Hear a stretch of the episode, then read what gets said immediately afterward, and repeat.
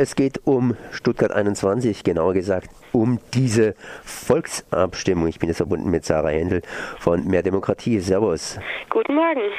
Ja, um diese Volksabstimmung, das war ja irgendwann mal vor fünf Jahren. Da hat Baden-Württemberg darüber abgestimmt, ob Stuttgart 21 gebaut werden soll oder nicht. Nee, so war es nicht. Was war denn da vor fünf Jahren?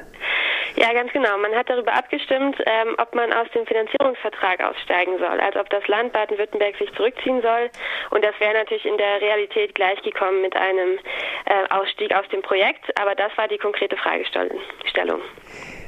Und äh, ja, ich meine, wie lief denn dann diese Vereinbarung entsprechend ab. Ich meine, die eine Seite ist natürlich die, was man das Volk gefragt hat, über was dann tatsächlich abgestimmt worden ist und das ganze Prozedere drumherum und wie sich das Ganze jetzt entwickelt hat. Fangen wir doch vielleicht mal einfach an. Sie haben ja zum Teil Kritik geäußert an der Durchführung dieser Volksabstimmung, aber teilweise lief das ja eigentlich auch ganz ordentlich. Ja, gut, wir haben aber damals eben einen Monitoring-Bericht gemacht, haben die ganze äh, Volksabstimmung sozusagen bewertet und sind eben doch am Ende zu dem Ergebnis gekommen, unfair. Äh, und das lag hauptsächlich an diesem hohen Zustimmungsquorum, was man damals hatte. Und das waren 33 Prozent der Wahlberechtigten, hätten dem Ausstieg zustimmen müssen. Und das ist in der Realität eigentlich kaum zu schaffen gewesen. Und das sieht man auch daran, es haben zwar 58 Prozent der Abstimmenden für Stuttgart 21 gestimmt, also für, für den Beibehalt der Finanzierungsverträge, aber das waren eigentlich nur 28 Prozent der gesamten Stimmberechtigten. Das heißt, auch die Befürworter haben dieses unwahrscheinlich hohe Quorum eigentlich nicht geschafft.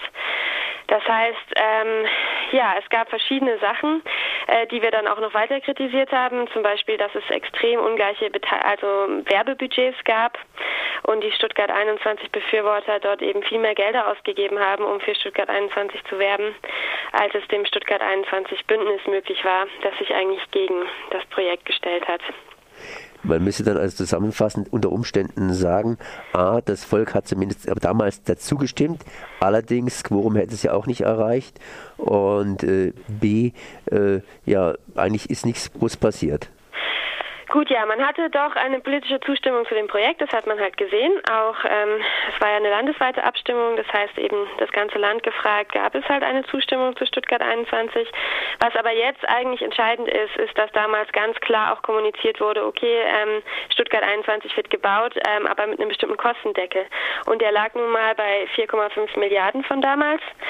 Und ähm, das ist nun auch eigentlich der größte Grund, warum man sagen könnte, dass äh, die Landesregierung eigentlich nicht mehr an diese Volksabstimmung gebunden ist, weil dieser Kostendeckel eben ähm, bei weitem nicht eingehalten werden kann. Aber sie wäre auch so normalerweise nicht an die Volksabstimmung gebunden gewesen wegen diesen Quorenregeln. Ja, man muss auch sowieso sagen, auf Landesebene, äh, es gibt keine festgelegte Zeit, für die eine äh, Regierung dann an eine Volksabstimmung gebunden ist. Also ist das Quorum erreicht, ist sie erstmal rechtlich gültig. Das heißt, es muss eigentlich umgesetzt werden. Das Parlament könnte aber eigentlich jederzeit danach eine neue Entscheidung treffen. Ähm, normalerweise passiert das natürlich nicht, weil äh, also jeder Parlamentarier wäre verrückt, wenn er eine, äh, einen mehrheitliche Volksentscheid sozusagen am nächsten Tag wieder revidiert, obwohl es sozusagen gültig ist. Äh, das heißt, wir haben einen großen politischen Druck, dass eine Volksabstimmung natürlich erstmal gilt, wenn sie, ähm, äh, wenn sie vollzogen wurde. Aber, und das ist eben das Entscheidende, wir haben keine Bindungswirkung, so nennt man das, also keine Zeit, wo auf jeden Fall äh, diese Entscheidung ähm, eingehalten werden muss, weil es können sich eben in der Realität auch immer wieder die Voraussetzungen ändern, die zu einer Neubewertung der Situation führen. Und dann kann eine Regierung, ein Landtag eben auch sich neu entscheiden, vor allem wenn es maßgebliche Änderungen gab, die eben äh, dazu führen können, dass man das Projekt neu bewertet. Die Stuttgart 21 Gegner, sprich die Kopfbahnhof-Befürworter, haben weitergemacht, auch nach dieser Volksabstimmung. Und die Kosten sind weiter in die Höhe gelaufen. Vor allen Dingen, man hat natürlich auch Erfahrungen seit damals gesammelt. Wäre heute eine Volksabstimmung so nochmals möglich oder hätte man aus den Erfahrungen von damals gelernt? Das heißt, wie sieht es heute aus mit den Quoren etc.? Ach so, ja, die, die Quoren hat man tatsächlich äh, gesenkt. Das heißt, äh, jetzt ähm, ist sowohl die Hürde niedriger, die man äh, an Unterschriften sammeln muss, um einen Volksentscheid von unten zu initiieren. Also das ist vorher ja gar nicht möglich gewesen, faktisch, weil es eben ein viel zu hohes äh, Unterschriftenquorum gab. Wir sind jetzt bei 800.000 Unterschriften, ja, die man sammeln müsste innerhalb von sechs Monaten. Das könnte man schaffen und dann muss man am Ende der Abstimmung ein 20-Prozent-Quorum nur noch erreichen anstatt ein 33-Prozent-Quorum.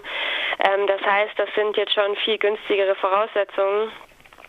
Es ist nur leider die Frage, ähm, ob ein, ein, ein Volksbegehren von unten jetzt nochmal zugelassen werden würde.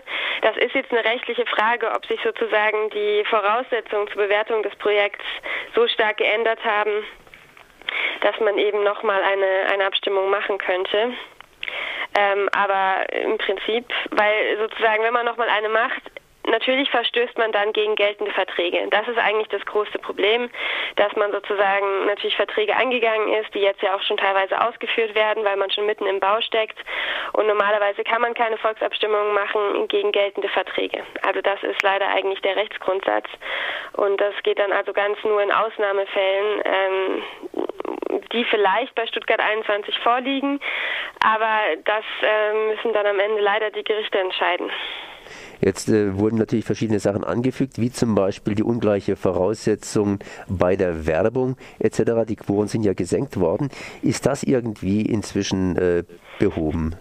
Nee, da muss man leider sagen, ähm, in dieser Hinsicht ähm, hat man keine Maßnahmen umgesetzt.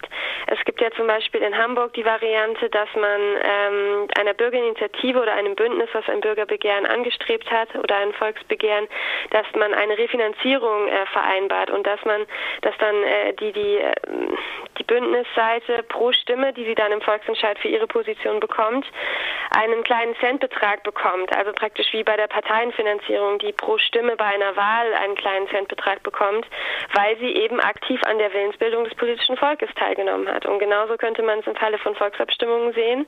Da, da tut sich ein Bündnis zusammen und setzt sich ein für eine politische Position und ähm, ja, so viele Stimmen, wie sie dann bekommen, so viel äh, könnte dann auch sozusagen refinanziert werden, was bedeuten würde, dass zumindest ähm, da auch äh, Gelder als Zuschüsse, staatliche Gelder äh, sozusagen ins Spiel kommen, die natürlich dann auch äh, im Vorhinein erlauben, dass man eine Kampagne etwas äh, aufwendiger aufzieht und für seine Position besser werben kann.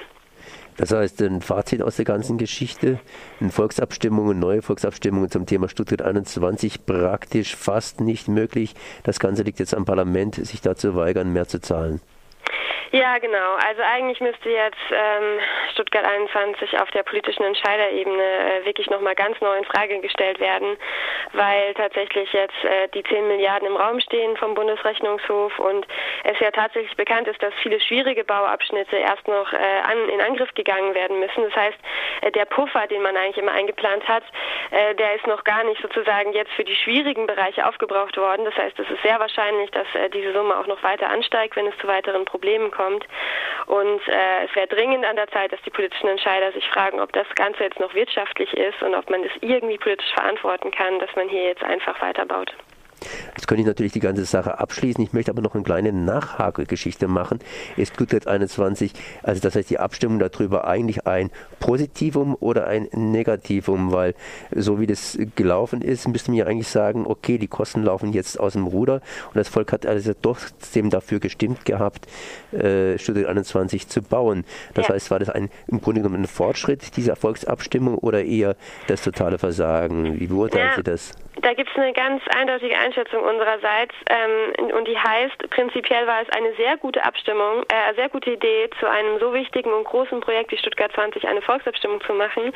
Nur ist sie zum ganz falschen Zeitpunkt äh, durchgeführt worden. Sie hätte rechtzeitig, früher, vor Baubeginn und sozusagen, wenn die Plan Planungen einigermaßen absehbar waren, dann hätte man die Bevölkerung fragen müssen. Erst recht, weil man erkannt hat, dass sich äh, großer Widerstand auch sozusagen äh, bilden wird gegen dieses Projekt. Dann hätte man recht rechtzeitig, äh, frühzeitig die Bürger fragen können, ob sie so ein Projekt mittragen. Und dann hätten wir auch nicht irgendwelche Diskussionen gehabt, dass die Ausstiegskosten vielleicht 1,5 Milliarden betreffen, sondern wir hätten rechtzeitig vorher sagen können, sind, sind die Menschen bereit, es so ein Projekt mitzutragen oder nicht. Das heißt ganz klar, ähm, man hat hier viel zu lange mit diesem direktdemokratischen äh, Instrument gewartet und hat dann in größter Not, wo die Situation so verfahren war, gemeint, jetzt soll die direkte Demokratie alles richten, dass sie in so einer situa verfahrenen Situation ihrer Verantwortung auch einer Befriedung nicht gerecht werden konnte, das war eigentlich nicht wirklich überraschend. Und deswegen sagen wir ganz klar, die direkte Demokratie ist nicht verantwortlich zu machen für diese verfahrene Situation, in der wir gerade sind. Das waren die politischen Entscheidungsträger, die viel zu lange den Widerstand einfach klein gehalten und ignoriert haben und dann am Ende gemeint haben, und jetzt äh, kann die direkte Demokratie hier wieder die Situation befrieden. Also äh, gerade bei Großprojekten, die solche finanziellen äh, Kostenausmaße sozusagen nach sich erziehen können, muss rechtzeitig eine solide Bürgerbeteiligung gemacht werden. Und wenn zu viele Menschen unzufrieden sind, dann muss man rechtzeitig die Menschen einfach fragen, wo sie stehen. So Sarah Händel von Mehr Demokratie. Ich danke mal für dieses Gespräch. Danke auch.